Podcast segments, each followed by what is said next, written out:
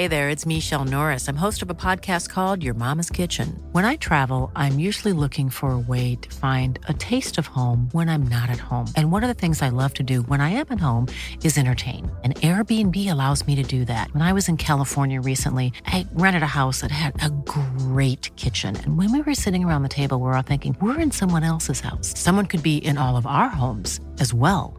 If you have a home, but you're not always at home, you have an Airbnb. Your home might be worth more than you think. Find out how much at airbnb.com/slash host. Savez-vous quelle construction inhabituelle n'a jamais été finie avant d'être rasée 40 ans plus tard? Bonjour, je suis Jean-Marie Russe. Voici le Savez-vous, un podcast de l'Est républicain.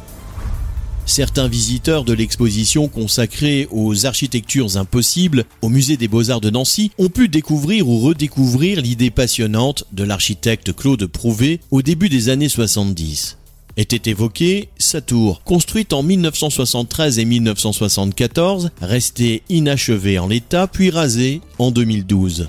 L'idée de Claude Prouvé, fils du célèbre designer nancéen Jean Prouvé, était d'avoir recours à des modules empilés réalisés à partir de tôles pliées, légères et rigides en même temps. La Société industrielle de recherche et réalisation dans l'habitat, la SIRH, fondée par l'architecte, lance un prototype à Ludre, dans un terrain perdu en 1973. Deux tours en béton permettent d'avoir un escalier. Un ascenseur est prévu qui ne viendra jamais.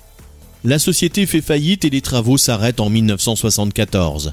La tour reste à l'abandon, devenant un terrain de jeu jusqu'à ce que sa destruction arrive en 2012. Grâce à l'action de quelques-uns, un module avait pu être sauvé pour rejoindre le Féru des sciences à Jarville-la-Malgrange, l'ancien musée de l'histoire du fer. Claude Prouvé, pour sa part, continuera sa carrière demeure encore aujourd'hui comme témoignage de son travail l'ancien centre de tri postal au cœur de Nancy, transformé en centre des congrès. L'architecte est décédé en 2012 et n'a pas vu la tour de ses débuts rasée.